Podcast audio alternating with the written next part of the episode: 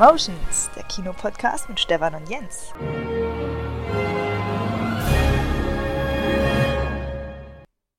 Jens. Stefan. Top 5 Zeit. Top 5 ist immer so geil. Da klicke ich am meisten drauf im Internet, yes, yes, weil yes. Äh, liest man schnell. Und wir haben eine schon gemacht, die fand ich super gut. Und ähm, es ist jetzt uns ein anderes Genre noch eingefallen, zu dem wir das heute auch mal machen wollen. Und zwar, so wie die Kinos jetzt auch demnächst wieder den nächsten Gang hochschalten, verstehst du, gibt's äh, ja sogenannte Gear Shift Movies, Gangwechselfilme, also Filme, die im Lauf ihrer Handlung oder im, während ihrer Laufzeit auf einmal das Genre wechseln. Das heißt, wir kennen sie alle, die, die Actionfilme Rambo von vorne bis hinten, Boom Boom und so. Aber es gibt eben auch Filme, die das ihr Genre nicht den ganzen Film lang durchziehen und das dann äh, meistens so Richtung Mitte äh, wechseln in ein anderes Genre und dadurch natürlich Ton, Machart und so weiter teilweise sehr stark ändern und ganz anderes Guckgefühl erzeugen. Als ich dich darauf angesprochen habe äh, an der Arbeit, hast du gesagt, jo, kann ich dir tausend nennen? Habe ich gesagt, nee, mach mal ruhig fünf reichen. und ähm, das wollen wir heute einfach auch mal durchgehen. Die Top 5 Gearshift-Filme, die also in meinen Augen ja dann zehn Filme eigentlich darstellen, weil ihr habt bei jedem Film eigentlich zwei in einem. Ich bin mir fast sicher, weil es tatsächlich nicht als so viele gibt, ähm, dass sich auch ein paar Einträge von uns doppeln werden. Aber Fühlst du dich vorbereitet? Fangen wir mal so. Oder ja. Ja, entgegen meiner großspurigen ähm, Großklappe bei deiner Frage oder Ankündigung des Themas habe ich mich sehr schwer getan, Filme zu finden. So zwei, drei. Meine, äh, ja, ja, einer ist mir sofort eingefallen. Ja. Ähm, aber dann muss ich tatsächlich ein bisschen Recherche betreiben und mir meine Sammlung mal anschauen und überlegen, ja, ja doch, das passt. Und äh, dann ist einer dabei, den ich durch puren Zufall vor, vor ein paar Wochen mal gesehen habe. Aber ich habe eine Liste mit fünf Filmen zusammenbekommen. Ja, geilo. Lass uns da die Leute nicht lange warten lassen. Sind natürlich sicherlich auch bekanntere Sachen dabei, die ihr kennen werdet, aber vielleicht noch nicht mit dem Gedankenhintergrund, dass sie so ein Gangwechsel, Gearshift, Perspektivwechselfilm sind. Äh, nicht Perspektivwechsel, Genrewechsel. Und von daher, leg mal los. Deine Deine fünf, was ist dir eingefallen, als du vor deinem DVD-Regal lagst, wahrscheinlich? Nee, das ist, das, das ist ein Film, den ich im Fernsehen gesehen habe. Es war mir nicht bewusst, dass der so eine krasse Wendung nimmt. Ähm, der Streifen heißt Bone Tomahawk. Okay, sag mir nichts. Jetzt erklär mal kurz erstmal, was das ist. Ist, ist mit äh, Kurt Russell spielt die Hauptrolle. Beginnt als absolut klassischer Western, also zu vorangestellt 19, äh, Quatsch, 2016 gedreht. Ja, das ist, handelt von zwei Verbrechern, die so ein paar Siedler überfallen und diese bestehlen. Einer der beiden Verbrecher wird dabei getötet. Und der andere wird dann vom ähm, Deputy Sheriff beobachtet, wie er die Beute außerhalb der Stadt vergräbt. Und dann kommt der Sheriff ins Spiel, wie erwähnt, gespielt von Kurt Russell. Und bei einer Auseinandersetzung mit dem Dieb verletzt er diesen mit, ne, mit einem Beinschuss. Der Dieb wird dann ins Gefängnis gebracht und von einer Ärztin versorgt. Soweit so gut, bis dahin immer noch ganz klassischer Western mit einer relativ simplen Handlung, die ähm, ja wahrscheinlich schon tausendmal erzählt wurde in irgendwelchen 50er-Jahre-Streifen. Am nächsten Tag sind dann der, der Verbrecher, die Ärztin und der Deputy verschwunden. Und man findet in der Zelle ein Pfeil, äh, ein Indianerpfeil. Und das ist, kann man auch identifizieren, das ist der und der Stamm. Ähm, und dann macht sich halt der Sheriff mit ein paar Leuten dran, die Verschwundenen zu suchen. Und die treffen dann auch auf den Indianerstamm. Und dann kommt von einer Minute zur nächsten der Genrewechsel, denn der Indianerstamm, das sind Kannibalen. oh Gott. Ja, und dann geht es richtig heftig zur Sache. Ich will jetzt nicht zu viel spoilern, weil wer sich den Film doch nochmal anschauen will, sollte sich davon überraschen lassen. Auf alle, auf alle Fälle gibt es äh, sehr heftige Splatter-Effekte, die ähm, 80er, 90er Jahre den, die heftigsten Horrorfilme locker in den Schatten stellen. Ich sag nur, da wird einer wird tatsächlich aufgerissen, ausgeweitet und dann aufgefressen. Und es ist am Ende ein total kruder Genre-Mix mit einem wirklich gut aufgelegten Cast. Kurt Russell ist ja nun kein No-Name beginnt die erste halbe, dreiviertel Stunde, fühlt sich das an wie, wie so ein True Grit. Und wird dann zu einem sehr heftigen Kannibalen-Horror. Das ist mein Top 5. das ist.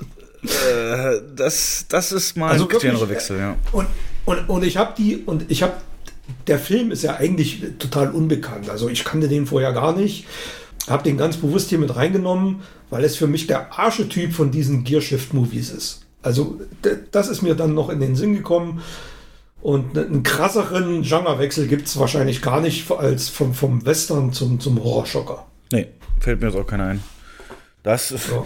das ist ja vorgelegt. Ähm, aber bis dahin ist ja auch ein Western auf gutem Niveau, ja? Ja, ja, richtig gut gemacht. Also wirklich unterhaltsam, äh, mit, mit, guten Shootouts und, und das Setting ist wirklich, wie, fühlt sich an wie ein richtig klassischer Western. Ne, man erwartet dann irgendwie noch einen, einen, einen Schusswechsel, einen Bösewicht, äh, ein Finale und dann kommt sowas dabei rum. Also wirklich absolut unerwartet. Der ist ja von 2015. Ja, der ist relativ neu. 2015, 2016. Echt noch gar nicht, Alter. Okay. Ja.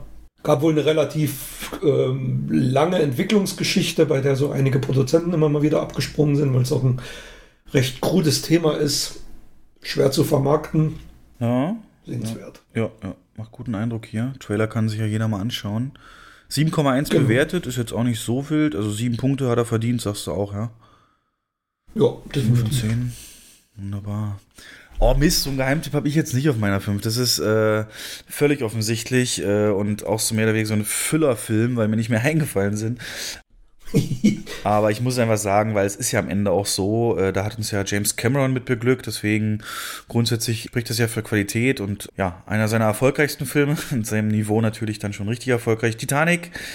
Und da ihn jeder kennt, mache ich es auch kurz. Ähm, wir haben am Anfang die Liebesgeschichte die, zwischen zwei Menschen aus zwei verschiedenen Klassen, äh, Gesellschaftsklassen und äh, mit dem Moment der der, der, der Eisbergkollision entsprechend wird es ja dann zu einem Katastrophenfilm aller Flammendes Inferno oder hier der Petersen Perfekte Sturm. Nee, so hieß er nicht, aber du weißt, was ich meine.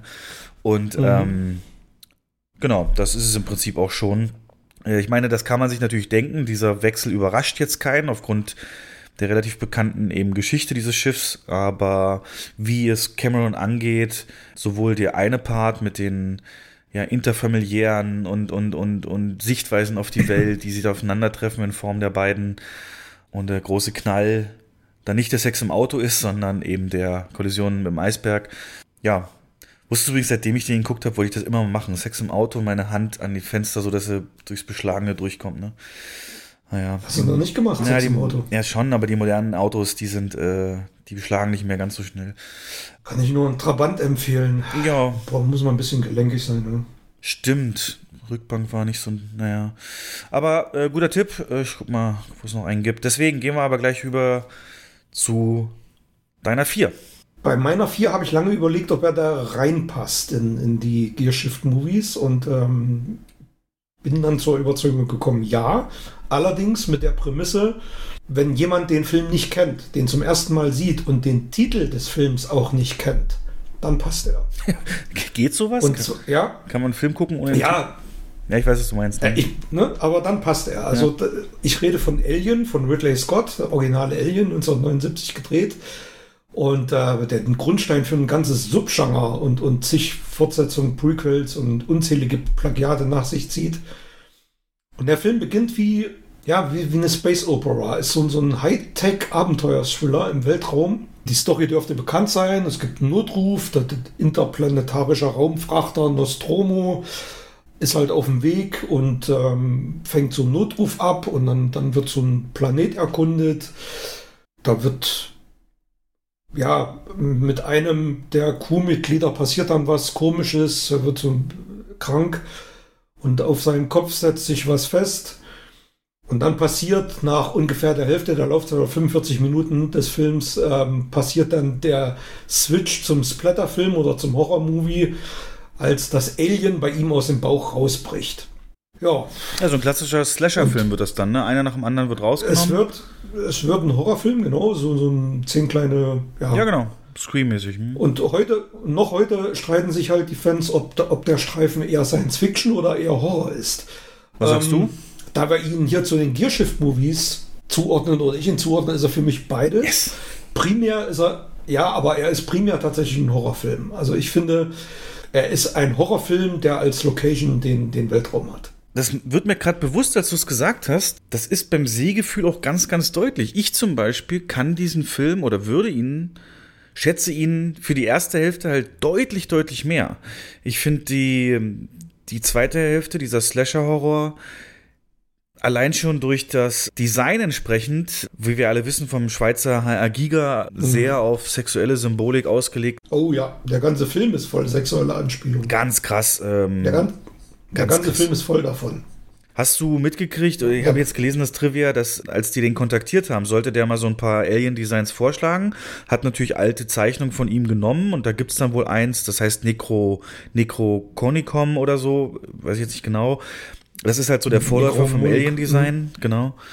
Und das wurde am Zoll in New York festgehalten. Hat sich also ein Zöllner angeguckt und hat gesagt, okay, hier ist irgendwas im Busch, die haben irgendwas vor. da musste der Produzent hinfahren zum Flughafen und das erklären und dann abholen. Ist, ist klar, ne? Da hast du den penisartigen Kopf, die. Ja, du, du hast beim, das ist mir beim, beim, bei den ersten zwei, drei Mal, da war ich auch noch viel jünger, ist mir das gar nicht aufgefallen. Aber das ist einfach nicht. nur ein geiler Horrorfilm, aber es, da sind so viel, der ist wirklich voll davon, von der ersten bis zur letzten. Da gibt es eine Szene, Sigourney Weaver ist ja die Hauptrolle und ähm, sie findet raus, dass der eine Typ ein Android ist und die ganze Mission sabotiert hat und äh, als Auftrag hat, das Alien zur Erde zu bringen. Das ist sein Auftrag. Und ähm, dann überwältigt er Sigourney Weaver und er wirkt sie nicht oder, oder schlägt sie nicht. Nee, er rollt eine Zeitung zusammen oder ein Stück Papier, rollt er zusammen und presst es ihr auf den Mund. Im Prinzip ja, ist es wie eine Art orale Vergewaltigung mit, so. mit dieser zusammengerollten Zeitung. Und der Film ist voll von solchen Anspielungen. Genau, und das Da Design hat hat's halt Ridley Scott gemacht. noch, ja, da hat Ridley Scott noch Mojo gehabt. Mm, Ich würde ihm das Mojo nicht absprechen. Über Ridley Scott sagt man mittlerweile, ähm, dass er halt super gut Stoff umsetzen kann, der gut ist, aber nicht so sehr originellen Stoff ähm, oder eigene Ideen äh, umsetzen kann. Weswegen, und, und, und Alien ist ja auf einer Vorlage, glaube ich, die nicht von ihm ist. Bin ich mir relativ sicher. Also er ist ja, er ist momentan, in, er ist ja nun auch schon, geht auf die 80 zu. Er gilt in Hollywood als einer, der mit am kostengünstigsten arbeiten kann. Ne? So Prometheus und die sind alle super im Anführungsstrichen im Verhältnis zu anderen Filmen sehr kostengünstig gewesen. Also er arbeitet sehr effektiv wohl. Ja, genau wie Chris Nolan. ähm, nee, aber ich weiß, was du meinst. Der hat das, der hat das so ein bisschen industrialisiert nicht, aber der weiß, was er will, der weiß, wie die Shot, der hat genug genau. Erfahrung dafür. Der ist äh, perfekt vorbereitet, der hat, der hat äh, Storyboards und alles genau geplant. Also da gibt es keine budgetären Ausreißer nach oben bei ihm. Übrigens höre ich auch ganz oft, weil wir es vorhin hatten oder im letzten Podcast mit dem mit den mit den äh, Directors Cuts, ähm, dass Kingdom of Heaven im Directors Cut ein deutlich besserer Film sein soll, der wirklich fast schon ja, Oscar-Wein verdient Mhm. hätte. Hast du den jemals gesehen? Okay. Ich habe den mal gesehen, hat mir jetzt nicht so gefallen. Ich habe den halt nur im Kino gesehen, aber der Director's Cut soll, den es halt nur auf Blu-ray oder DVD entsprechend gab, habe ich nie gesehen. Deswegen, wenn er dem mal über den Weg läuft, kannst du, wer soll, auch einen deutlich besseren Film draus machen. Und vom ersten Alien gibt es ja auch einen Director's Cut. Also mittlerweile, glaube ich, sogar von jedem Alien. Nee, von den ersten dreien, ja.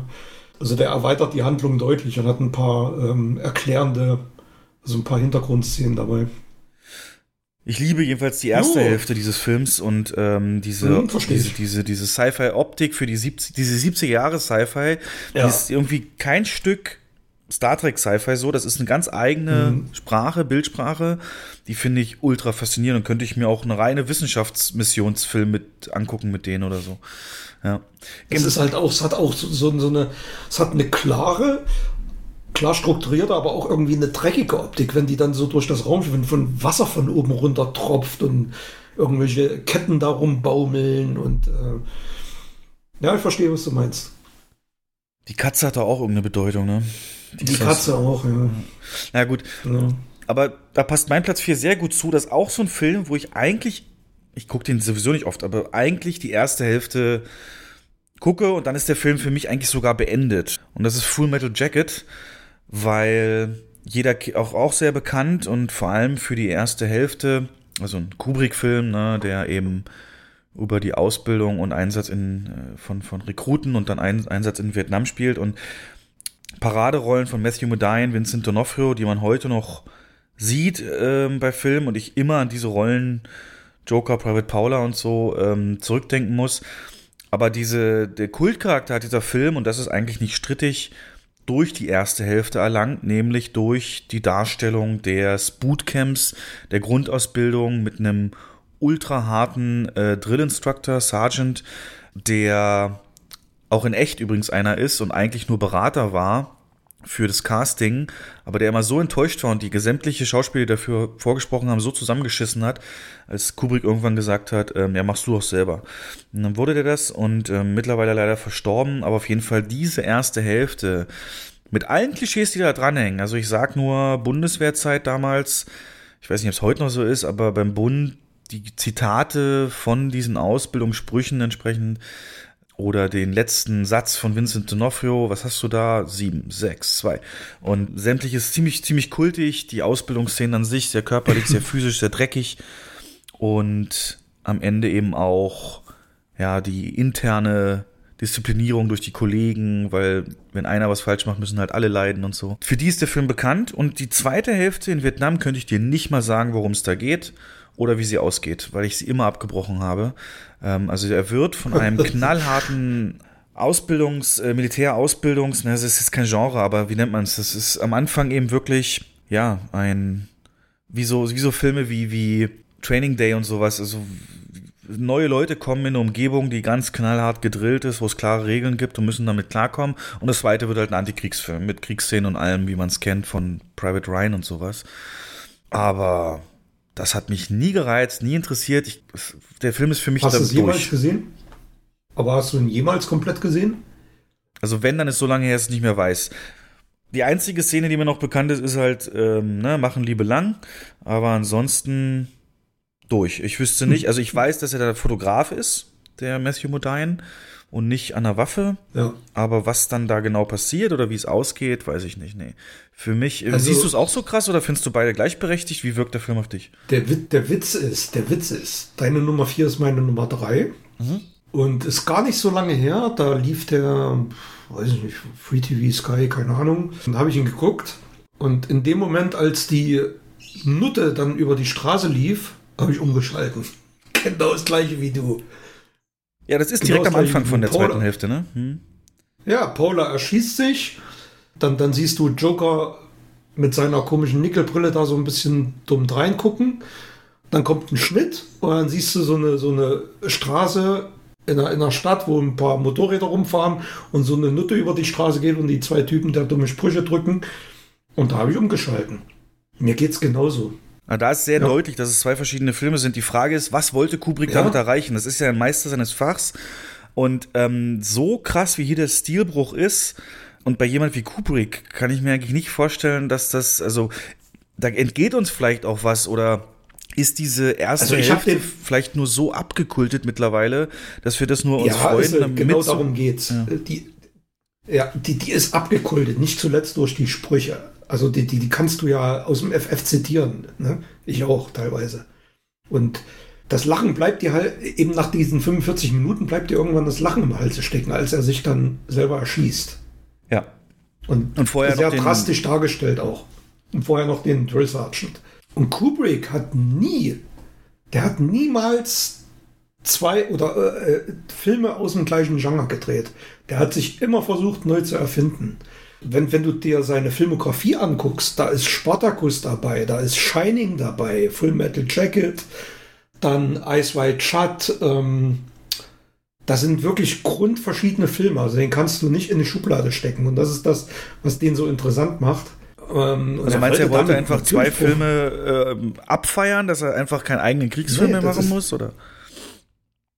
Das ist die, die, diese, diese Szene, wo Paula sich erschießt hat für mich jetzt, ich will jetzt nicht mich, äh, ich will jetzt nicht meine Top, Top 1 vorgreifen, Hat für mich aber so, geht in dieselbe Richtung wie die sag's nicht, sag's Schlüsselszene in meiner also, Top 1. Okay, ja. okay.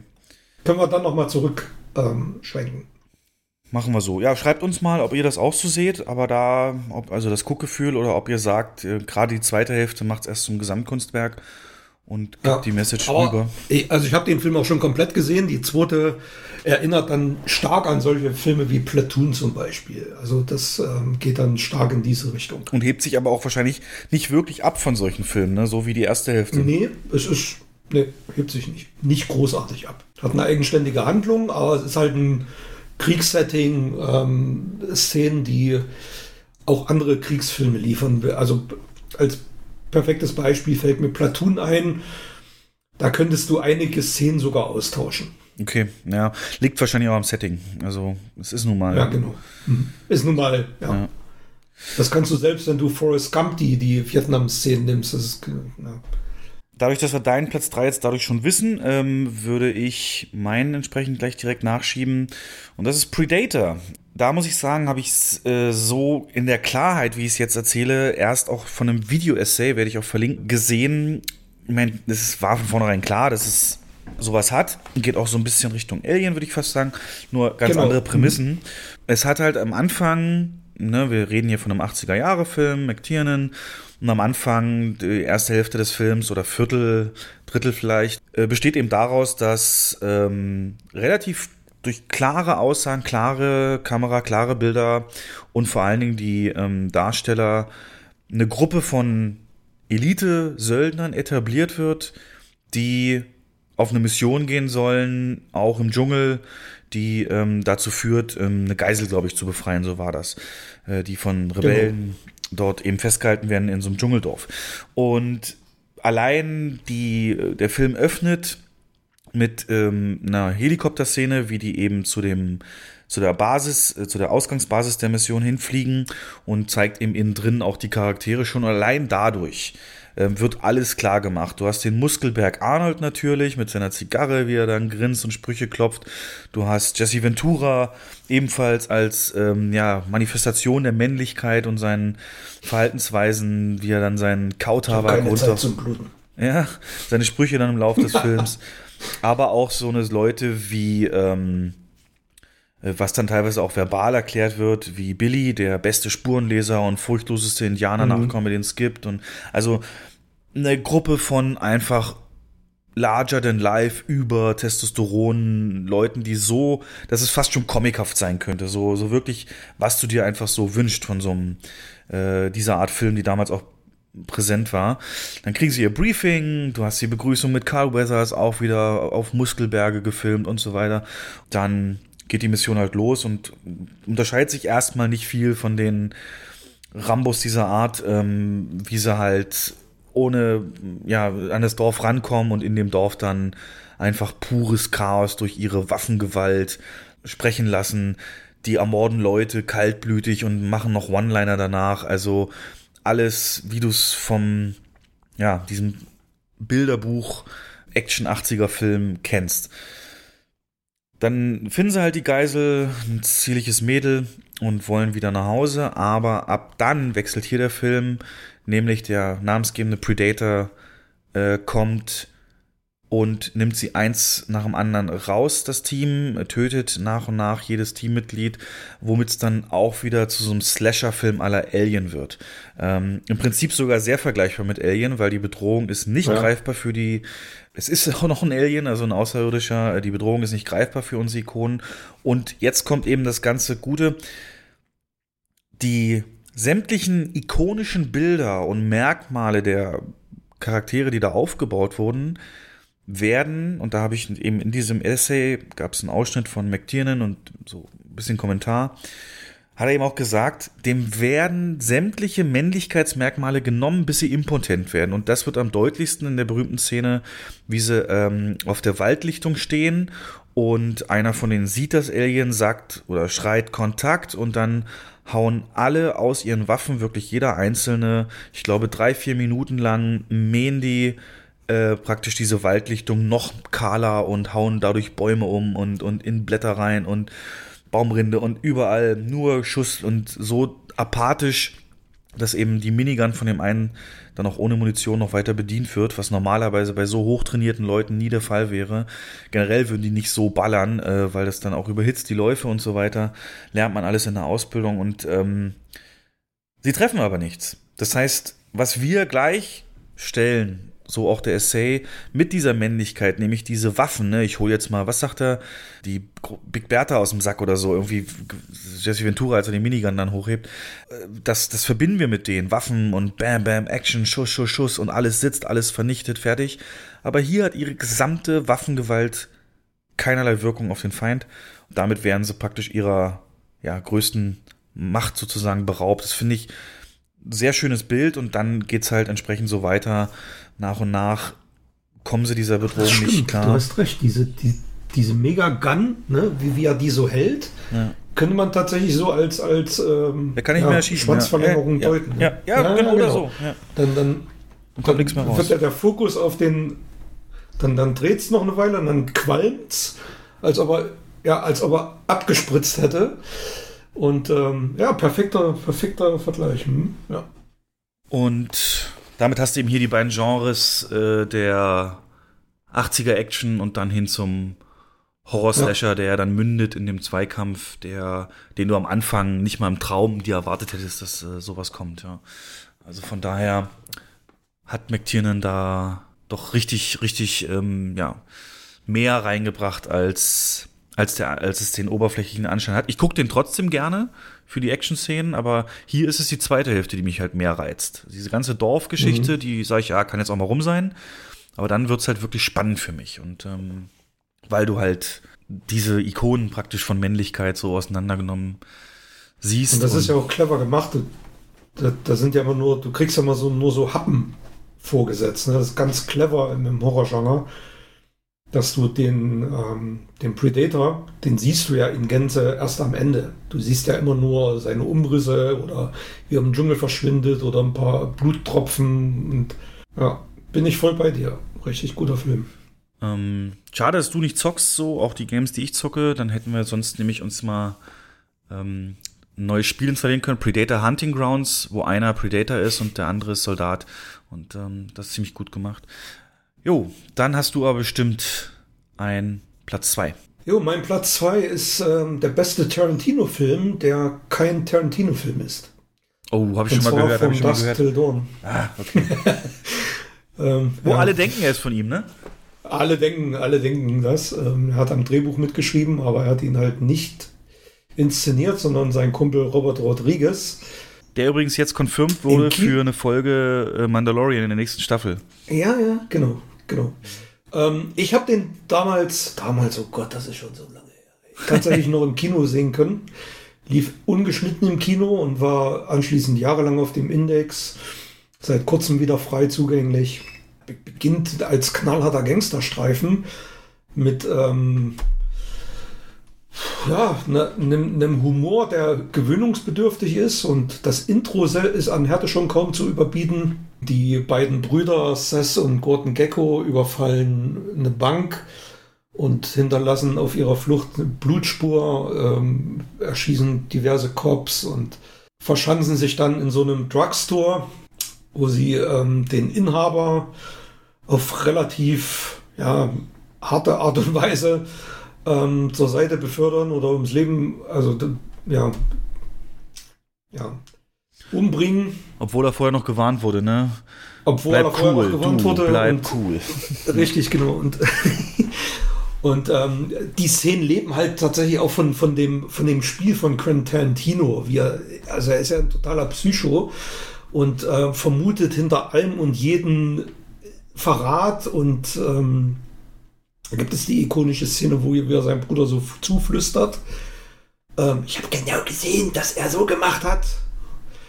Ja, und dann geht das los und sie versuchen sich nach Mexiko durchzuschlagen, kidnappen dann eine Familie, also ein Vater mit Tochter und Sohn, die mit dem ähm, Van unterwegs sind, mit dem Wohnwagen, um sich so über die Grenze zu schmuggeln. Das gelingt auch und der Treffpunkt in Mexiko ist dann die Titty Twister Bar, in der sie sich ähm, am nächsten Morgen bei Sonnenaufgang mit so einem Typen verabreden, dem sie dann die Beute übergeben sollen, einen Teil der Beute und als Gegenleistung dürfen sie dann dort äh, leben in Saus und Braus. Nur dort, dazu kommt es bekanntlich nicht, denn die Titty Twister Bar äh, entpuppt sich als Vampirhölle und als die Obervampirin Blut leckt, und zwar das Blut von, vom Quentin Tarantino Charakter, verwandelt sie sich in Vampir und dann geht das in eine wilde, äh, ja, eine wilde, bluttriefende Splatter-Orgie los, die richtig Spaß macht und also relativ genau zur Hälfte des Films mutiert der Streifen vom knallharten Gangsterfilm wieder mal zum ähm, Splatter-Movie, zum Horrorfilm. Und der, der Film, dem gelingt dieser Spagat auch durch den, den genialen Cast, gute Drehbuch, die Dialoge, die perfekt geschrieben sind, der Humor trägt dazu bei. Ja, und äh, für, für die richtig harten Horrorfans gibt es auch gute, ähm, also ikonische Auftritte von Nebendarstellern, wie zum Beispiel Tom Savini, der als Effektmagier bekannt ist in den 80ern für viele Horrorfilme, die Effekte gemacht hat. Sag mal noch einen. Zum Beispiel für Zombie. Für Zombie, zum Beispiel Dawn of the Dead, den wir im letzten Podcast besprochen mhm. haben. Der spielt hier die Rolle des Sex Machine. Ach, der ja. zwischen dem Schritt die Ach, was, Pistole okay. hat. genau, das ist Tom Savini. Ja, das ist meine Nummer 2. Ja, und wer noch? Du hast gesagt, gibt mehrere Gastauftritte. Sag mal noch einen. Noch einen Gastauftritt. Ähm, ähm, ähm, ähm, der eine Typ, da fällt mir jetzt der Name nicht ein, der dann von seinen Vietnam-Erlebnissen erzählt. Und wer ist das? Ist auch ein bekannter Horrordarsteller. Ah, okay. Mir fällt der Name jetzt nicht ein, müsste ich jetzt googeln. Nee, ist okay, ist okay. ja. Und findest du, dieser Wechsel ähm, tut dem irgendwie Abbruch dem Filmgenuss oder, oder ist das für dich ähm, beides nicht. gleichberechtigt? Ähm, ja. Also beide, also Film geht, macht von vorn bis hinten mega Spaß. Ähm, die erste Dreiviertelstunde oder es ist fast sogar eine Stunde, ist genauso gut anzuschauen wie der Rest des Films. Es sind halt wirklich zwei komplett verschiedene Filme, die zusammengehören, die äh, von der kein Teil besser oder schlechter ist als der andere. Mhm. Ja, der erste hat wieder so diese Dialoge, ne, die, ähm, die, die, ja. die wahrscheinlich sehr stark von Tarantino ähm, inspiriert das wurden. Das ist anzunehmen, ja. Mhm. Ich habe sechs kleine Freunde und die können alle schneller rennen als du. Hm. Und ähm, dann dieser zweite Teil, der ist natürlich irgendwann auch ermüdend. Wie lange geht denn der? Ich glaube, das ist richtig lange, ne, diese ganze Aktion. Und ähm, naja, so lange ist das gar nicht. Also ich glaube, so, also 10, gefühlt nimmt der erste Teil sogar, ja, gefühlt nimmt der erste Teil einen größeren Zeitraum ein sogar. Ja, mehr, mehr als die Hälfte auf jeden Fall, das ist klar. Hm. Ja, mehr als die Hälfte. Genau, und ja, absoluter Klassiker, klar. Wer den nicht kennt, äh, gerne nachholen oder unbedingt nachholen. Das war so Rodriguez auch goldene Zeit. Ne? Ich glaube, ähm, Desperado äh, ist auch nicht so weit weg davon. Desperados. Desperado ist eher gedreht, ein paar Jahre eher. Ach, war schon ein paar Jahre eher. Okay. oder sowas. Mhm. Und ähm, From Dusk ist, ich glaube, von 1996. Kannst mal sehen, ey.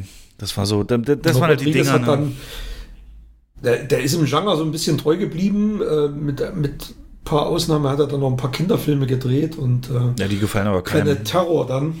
Nee, Planet Terror ist ein sehr ähnlich gelagerter Film wie von Dusk Till Dawn, obwohl es da diesen Genrewechsel nicht gibt. Ja, gehe ich auf jeden Fall voll mit, garantiert.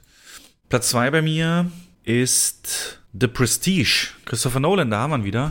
Ähm, und zwar Film oberflächlich gesehen oder zu Beginn ist es ähm, ein Film, der die Konkurrenz zwischen zwei Magier, Illusionisten im 19. Jahrhundert äh, darstellt und zwar sehr auf eine sehr steampunkige Art. Ich weiß nicht, sagt dir Steampunk was? Äh, pff, nö. Nee, also Steampunk ist so ein bisschen, wenn du eine Welt hast, die so ein bisschen, ja, wie eben die industrialisierte Welt Anfang des 19. Jahrhunderts nimmst und so diese typischen äh, Stadtbilder von damals dir vornimmst, nur mit viel mehr Maschinerie. Und zwar Maschinerie jetzt nicht äh, Hightech Elektro, sondern stell dir vor, die Menschheit hätte sich nicht weiterentwickelt in der Industrialisierung, aber ihre Maschinen. Aber das heißt, es gäbe dann super Hightech-Dinger, aber die werden zum Beispiel noch mit Dampf angetrieben. So, ähm, das so, sehr viel mechanisch, sehr viel Klicken, sehr viel Zahnräder und ähm, alles so ein bisschen auch larger than life. Und äh, was, was ist denn so ein gutes Beispiel? Steampunk. Also, ja, es ist mehr im, im, im, im Spielegenre, ist es mehr verhaftet noch. Aber wenn du dir so eine Welt mhm. vorstellst, ähm, die halt schon auf Technik setzt, viel mehr, wo die Technik auch weiter ist, aber irgendwie alles von der Optik und vom äh, Stil her, Mechanik her festgesteckt ist. Also es gibt keine Computer oder so. Und wenn, dann haben die nebenan riesige Zahnräder und alles. Das ist Steampunk, also sowas wird da eben gezeigt, weil die Magier arbeiten ja, also es ist keine, keine High-Steampunk-Welt, aber die Arbeiter, Magier selber arbeiten ja auch schon mit Maschinen für ihren Tricks, die es so in der Welt natürlich nicht gab. Ähm, auch in der ersten Hälfte meine ich da jetzt speziell mit. Und grundsätzlich aber auch so ein bisschen um, um Familie und eben Rivalität, so dass äh, ein Film, ja, den man so erstmal als ja, Duell von Bühnenmagiern beschreiben könnte. Und dann mit Begegnung von ähm, Tesla, dem Herrn Tesla, gespielt von David Bowie, wird der Film auf einmal zu einem Sci-Fi-Streifen, der sich mit Dingen wie Klonen beschäftigt und ja, Hightech-Maschinen dafür entsprechend, also weg von Steampunk hin zu Sci-Fi-Maschinen ähm, eben entsprechend arbeitet. Und das hätte man so entsprechend auch nicht kommen sehen, weil das Ende ist natürlich auch ein Twist, aber äh, ist jetzt schon lange her, deswegen äh, solche Themen wie Klonen waren natürlich damals null auf dem Schirm oder Teleportation und dann eben diese ganze äh, Technik von Tesla mit rein, den es ja wirklich gab, was sie hier noch ein bisschen ein paar Grad hochgeschraubt haben. Äh, dann ist so das letzte Drittel, würde ich sagen, nicht unbedingt bei der Hälfte der Break, ähm, ist dann ein Cypher-Film auf einmal über ja, Klonen und Ethik. Ja, das ähm, ist nicht so ein harter Bruch. Ich habe den Film. Sag nicht, mhm. du hast nicht gesehen. Doch, doch, ich habe den, ich hab den gesehen. Es ist aber schon eine Weile her. Ich habe das jetzt gar nicht mehr so, äh, gar nicht mehr so auf dem Schirm, dass das so ein großer Bruch gewesen nee, ist. ist. Jetzt, wo du sagst, ja. Es, es ist jetzt nicht. Dann, ja, ja. Du, du, fragst dich ja den ganzen Film, wie haben die das gemacht und äh, die, du meinst die, die ähm, mit in diesem Wassertank oder so war genau, da was, ne? irgendwann ne? fängt ja der ja, dann irgendwo Hugh Jackman, rauskommt, ja, genau. Hugh Jackman Charakter an, ja. einen Trick zu machen, den der andere einfach nicht verstehen kann. Und äh, wie ja, kriegt genau. er das? Ja, und das ist dann so der Moment. Es ist aber stilistisch nicht so ein Break wie jetzt bei, bei Full Metal Jacket. Ähm, ja. Oder Titanic, das ist äh, eher in der Handlung dann und mit dem, was die Charaktere dafür einsetzen. Also es ändert nicht jetzt wirklich das Genre, aber klar die Thematik hin Richtung Sci-Fi, ja. Das, ähm ja, jetzt kommt mein Einser. Soll ich den, achso, soll ich dir Prestige eigentlich auch nochmal mitbringen? Wenn wärst du da, sonst der ist auf jeden Fall ein Rewatch wert. Äh, ich habe ich hab ihn nicht da, ich habe ihn, also ich habe ihn gesehen, das ist auch schon eine Weile her. Na und reizt dich Aber normal, oder? Erinnern. Ja, muss jetzt nicht. Okay. Musste jetzt nicht unbedingt. Sage ich, Christopher. Ja. Nee, was hast du jetzt? Ein, Platz 2 oder 1? Nee, 2 war ja From Dust Till Dawn. Okay, jetzt, also, jetzt bin ich sehr gespannt, wie du den Bogen auf Alien schlägst. Trommelwirbel. Ja. Mein Platz 1 gilt, wie ich, also wäre sowieso mein Platz 1 gewesen, aber ich habe da ein bisschen zum, zum Gearshift recherchiert und er gilt tatsächlich als allererster Gearshift Mainstream-Film. Okay. Ähm, und es ist natürlich Psycho von Alfred Hitchcock. Mhm.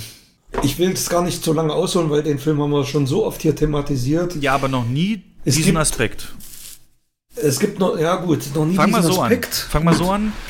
Von welchem Genre, in welches Genre geht er? Und dann ganz kurz deine Beschreibung. Die erste Hälfte in ein Genre einzuordnen ist schwer. Da ist Liebesfilm vertreten, da ist ein bisschen Gaunerfilm vertreten. Also es handelt von äh, ähm, von einer, von einer ja, Sekretärin, die sich in einen jungen Mann verliebt hat und finanzielle Probleme hat und ähm, ihr Chef beauftragt sie, Geld zur Bank zu bringen. Das macht sie auch, also sie schnappt sich den Umschlag, sagt, ihr geht's nicht gut und sie geht dann direkt nach Hause nach und der Chef sagt, alles klar. Und sie entscheidet dann, das Geld zu unterschlagen. Also sie bringt es nicht zur Bank, sondern ähm, setzt sich ins Auto und fährt drauf los. Flieht also mit der Kohle. Wird dann von ihrem Chef unterwegs noch gesehen in der Stadt. Und dann gibt es, dann gibt es ähm, Szenen, wo, wo sie ihr Auto gegen ein anderes eintauscht, dann werden Polizisten auf sie aufmerksam, weil sie sich sehr, ja, ich sag mal, sehr auffällig verhält, ähm, gar nicht groß handelt mit dem, mit dem Autohändler und ähm, sie fährt dann immer weiter und immer weiter. Dann fängt es sehr stark an zu regnen, dann kommt sie vom Weg ab und sieht ein Motelschild in der Dunkelheit aufblitzen und entscheidet sich dort äh, zu übernachten. Also es ist ein klassisches amerikanisches Motel, wie es jeder kennt, so, so ein Flachbaum, ein paar Parkplätzen davor. Ja. Und auf einer Anhöhe hinter dem Motel steht ein altes ähm, Anwesen, altes Haus. Sie kommt dort an, da sieht sie im Fenster schon jemanden sitzen, so ein, so ein Umriss, eine Frau, ältere Frau scheinbar, hupt und kommt vom Haus jemand runtergelaufen. Ist, ähm, wie sich herausstellt, dann der Norman Bates, der Besitzer des Motels, gibt ihr ein Zimmer, plaudert mit ihr und über, über diverse Dinge und da wird schon ein bisschen deutlich, dass der ja nicht ganz koscher ist der Typ. Also er hat in seinem in seinen Zimmern ausgestopfte Vögel. Das ist wieder so ein Lieblingsmotiv von Hitchcock. Dann entscheidet sie sich, doch wieder zurückzufahren Sie rechnet, also mit der Summe, die sie unterschlagen hat, 40.000 Dollar, man schreibt es auf dem Zettel, rechnet, rechnet, was sie verbraucht hat und was übrig ist. Also sie entscheidet sich, wieder zurückzufahren, ihren Fehler wieder gut zu machen, sich zu stellen und das Geld zurückzugeben.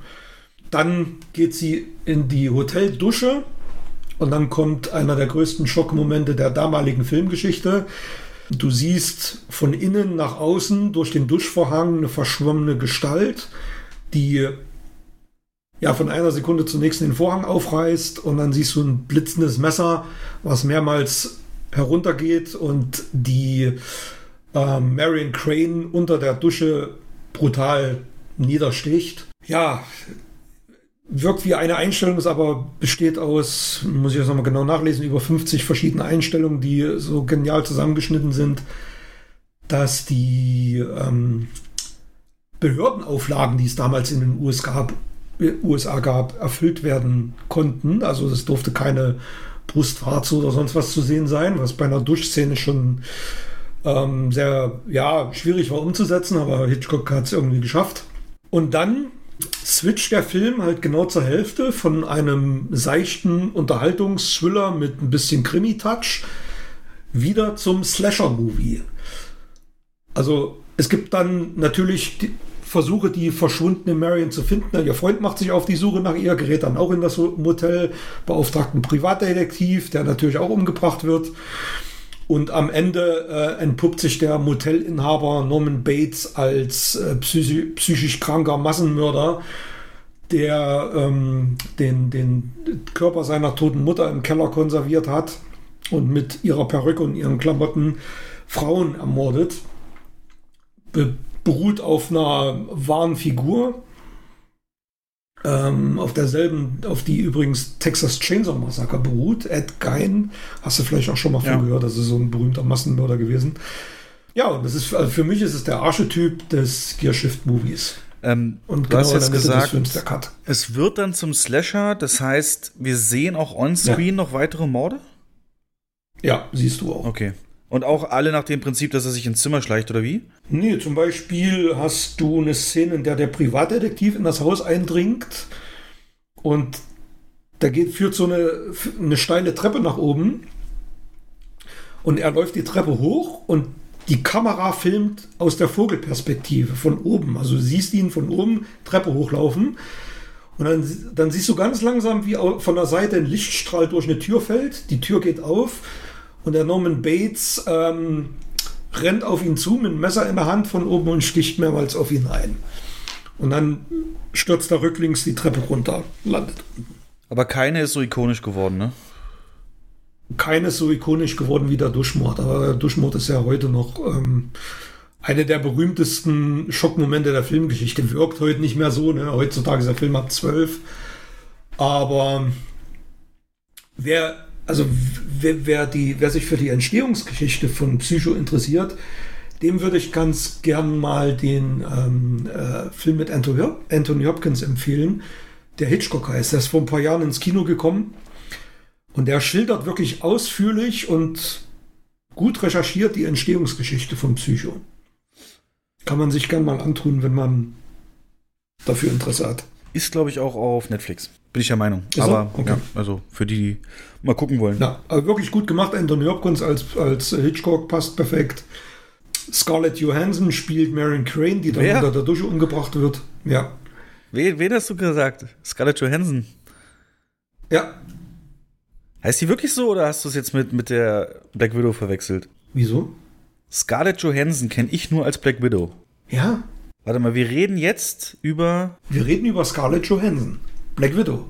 Genau. in welchem Die Film? spielt. Na, die spielt in Hitchcock. Ach, in Also in Hitchcock. der- in der ja, ja, ich war quasi-. Ja, ja, ich war ja, genau. Hm. Mit, mit Anthony Hopkins in, in der quasi Dokumentation. Es ist ein Spielfilm, aber hat als Thema die Entstehungsgeschichte von Psycho und da spielt sie die, ähm, die Janet Lee. Also sie verkörpert die Janet Lee, Ja. die dann in, in, ähm, in der Dusche erstochen wird. Okay, jetzt habe ich Und die es Duschszene, wie die gedreht wird, das siehst du auch in dem Film. Das ist wirklich sehr, sehr interessant. Ja, ich, ich war den Eindruck, dass du noch beim Original warst. Ja, ja, ja. Nee, Okay. Oh Mann, ey. Und das hast du wahrscheinlich, hast, Juhu. hast du das bewusst wahrgenommen beim ersten Gucken? Oder beim späteren Gucken von Psycho, dass das äh, sich ab jetzt anders anfühlt, ab diesem Moment? Du, ich habe den als, ähm, das war noch zu tiefen DDR-Zeiten, als Kind das erste Mal gesehen. Da lief er irgendwann im, ARD-Spätprogramm, Samstag liefen solche Filme. Und das, das hat mich tagelang noch beschäftigt. Das war ein Schock, das war ein richtiger Schock. Du hast ja keine Möglichkeit gehabt, über solche Filme dir vorher ähm, ja, irgendwelche Informationen zu sammeln. Gab es ja, es gab kein weder Internet noch irgendwelche Literaturzeitschriften. Der Film, das ist mit einer der Auslöser gewesen, warum ich äh, mich für Hitchcock so interessiert habe und mir dann von meiner Oma, als sie in, in den Westen gefahren ist, äh, Literatur mitbringen lassen habe. Um das dann alles irgendwie mal nachzulesen, wie das entstanden ist und was er alles für Filme gedreht hat. Und ja, das hat mich sehr fasziniert damals. Ah, herrlich. Jo, jetzt bin ich mal auf deine Nummer 1 Ja, das, das ist jetzt wieder, das ist wieder nur, nur, nur oberflächlicher Mainstream. Aber na gut, ist Edgar Wright. Von daher ist es kein, kein äh, unterschiedlicher Film. Und ich glaube sogar einer, der sehr beliebt ist in der Zielgruppe, nämlich Hot Fuzz. Zwei abgewichste Profis, bester deutscher Untertitel ever, mit Simon Peck unter anderem.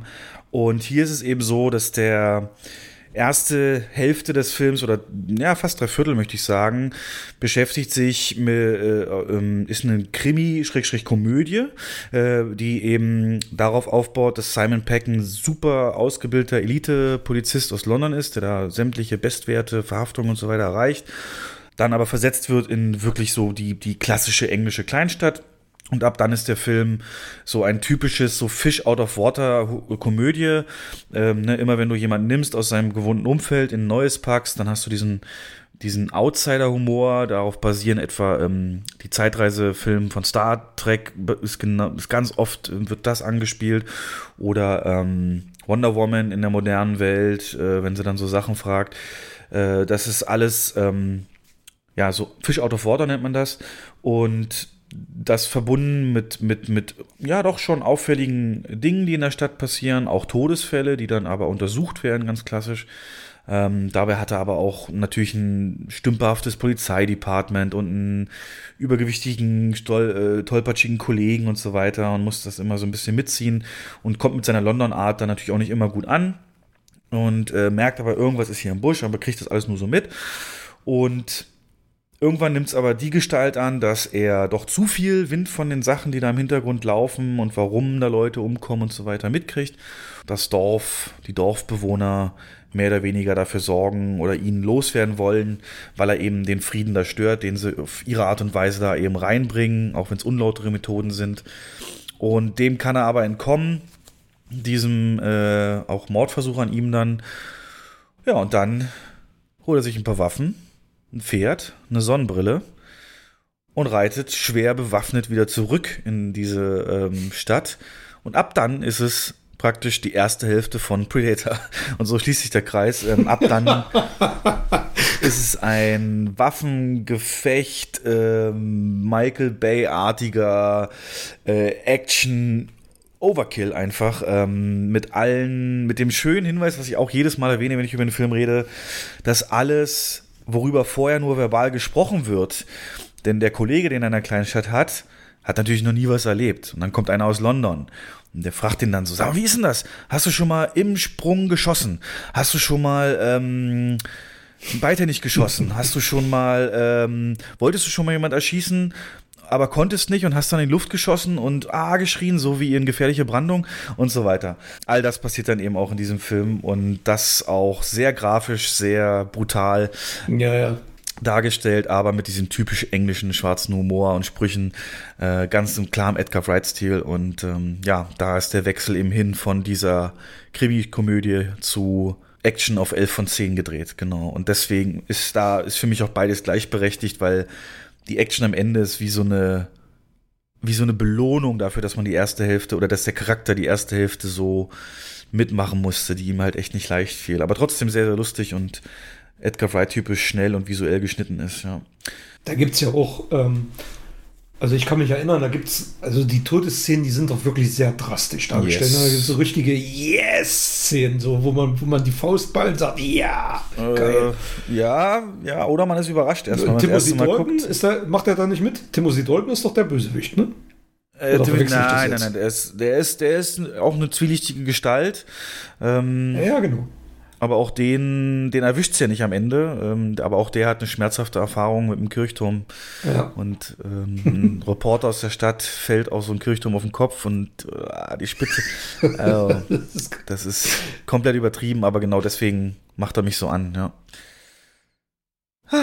Glaubst du, das ist so ein Konzept, das ich ja, ein Regisseur mal greifen sollte? Würde dir einer einfallen, von dem du gerne mal so eine Art so zwei Genres verbunden sehen wollen würdest? Ja, wir haben ja jetzt gemerkt, also deine, also mit, mit, mit ein, zwei Ausnahmen, waren es ja alles eigentlich Filme, die ins Horrorgenre abgedriftet sind. Ja, ist mir auch aufgefallen dabei. Hälfte. Alles Richtung. Ja?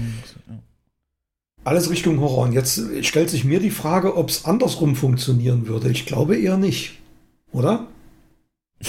Also es ist ja schon eine Steigerung. Es ist ja schon eine extreme Steigerung. Selbst Full Metal Jacket, also es ist ja, äh, ne, es ist von, von, von, von Dialog zu, zu drastischer Gewalt ist ja immer so der Sprung. Aber umgekehrt würde es doch gar nicht funktionieren, oder? Ich denke, das funktioniert deswegen andersrum, also mit Slasher am Ende besser, weil du so natürlich aufbauen kannst, eine Bindung zu den Charakteren. Ja, ne, wenn das erst eine Steigerung da drin, ja. ja. Sonst hättest du so einen Film. Aber welche beiden Genre könnte man sonst? Hm, schwierig. Können wir uns Also es gibt ja Genre-Mix. Ja. Äh, es gibt ja Genre-Mix, es gibt ja Science-Fiction-Western, wie ja dieses Daniel Craig-Vehikel. Aber das ist ja von Anfang an dann so konzipiert. Würde ich Mandalorian auch reinziehen. ja. Ja. Also wenn du darüber redest, Genre-Mixe fallen mir einfacher, denn ich könnte einfach wieder sagen, ja, ja, äh, das will, fällt einfacher, das meine ich ja damit. Deswegen. Ich will alles, ich will alles im Star Wars-Universum. Jedes Genre will ich da einmal sehen. Weißt du, du könntest eine Sitcom wie Big Bang Theory in der Star Wars, weißt du, von so, so, so Stormtroopern äh, könntest du machen, Komödie. Stormtrooper-WG. ja, du könntest äh, ein Spionageding drehen, so ein Heist-Movie, äh, so ein, so ein, so ein Big Business-Movie, so Casino-mäßig auf Coruscant. Ach, oder, oder King, of, King of Queens mit äh, Imperator als Arthur Spooner. Ja. Ah, ist okay. dann wäre es nicht, dann ist es nicht Arthur, genau, dann wäre das vielleicht so, so eine Yoda-artige Figur, ja. ja, ja. Ja, schon gut. Jo. vielen Dank, das war ergiebig. Dann freue ich mich, wie gesagt, auf den nächsten Podcast, der dann wieder mit Live-Kino-Business zu tun haben wird und auch wir wieder in unserer Heimat angekommen sind. Ja, wir warten sehnsüchtig drauf. Denn vergesst nie, was Kino bedeutet. Zwei Stunden entkommen, sei es Corona, sei es der Realität. Und das bietet weiterhin in der Art und Weise nur das Kino. Boah, ich sollte ja. Werbetexter werden. Gut, danke dir. Hau rein. Tschö. I, I sit there and say, midnight screening, 700 people, totally into it, full room. Give it that little extra bit because you need that extra little juice. You've got energy in a movie theater. You've got people that are just like pumped. And when they see things on the screen, they're just like, you feel sound from them. So you want to keep it just rocking.